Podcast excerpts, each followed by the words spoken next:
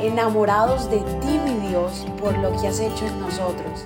Decidimos tiempo atrás en vivir por fe y queremos contagiar al mundo entero a vivir una fe sin límites. Muy pero muy buenos días. Bendecido día para ti y para tu bella familia. Feliz sábado. Qué bendición que podamos levantarnos en esta mañana y poder venir ante el Señor y darle gracias por lo que está haciendo y por lo que hace cada día en nosotros. En esta mañana quiero que vengas conmigo a Romanos capítulo 12 versículo 12.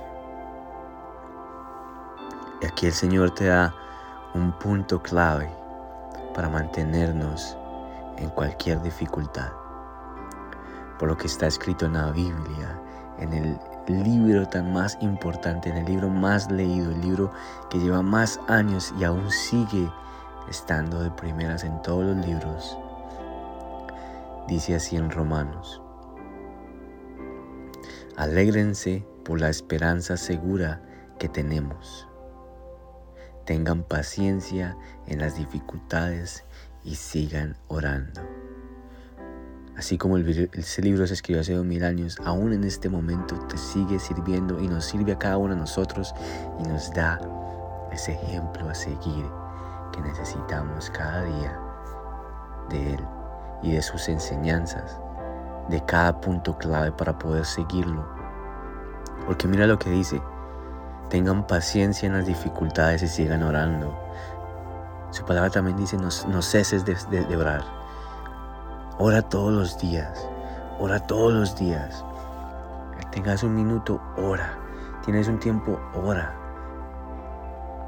La oración que lo que hace te acerca más al Señor. Y te hace y te da una tranquilidad en tu espíritu que solamente lo puede hacer Él. Amén.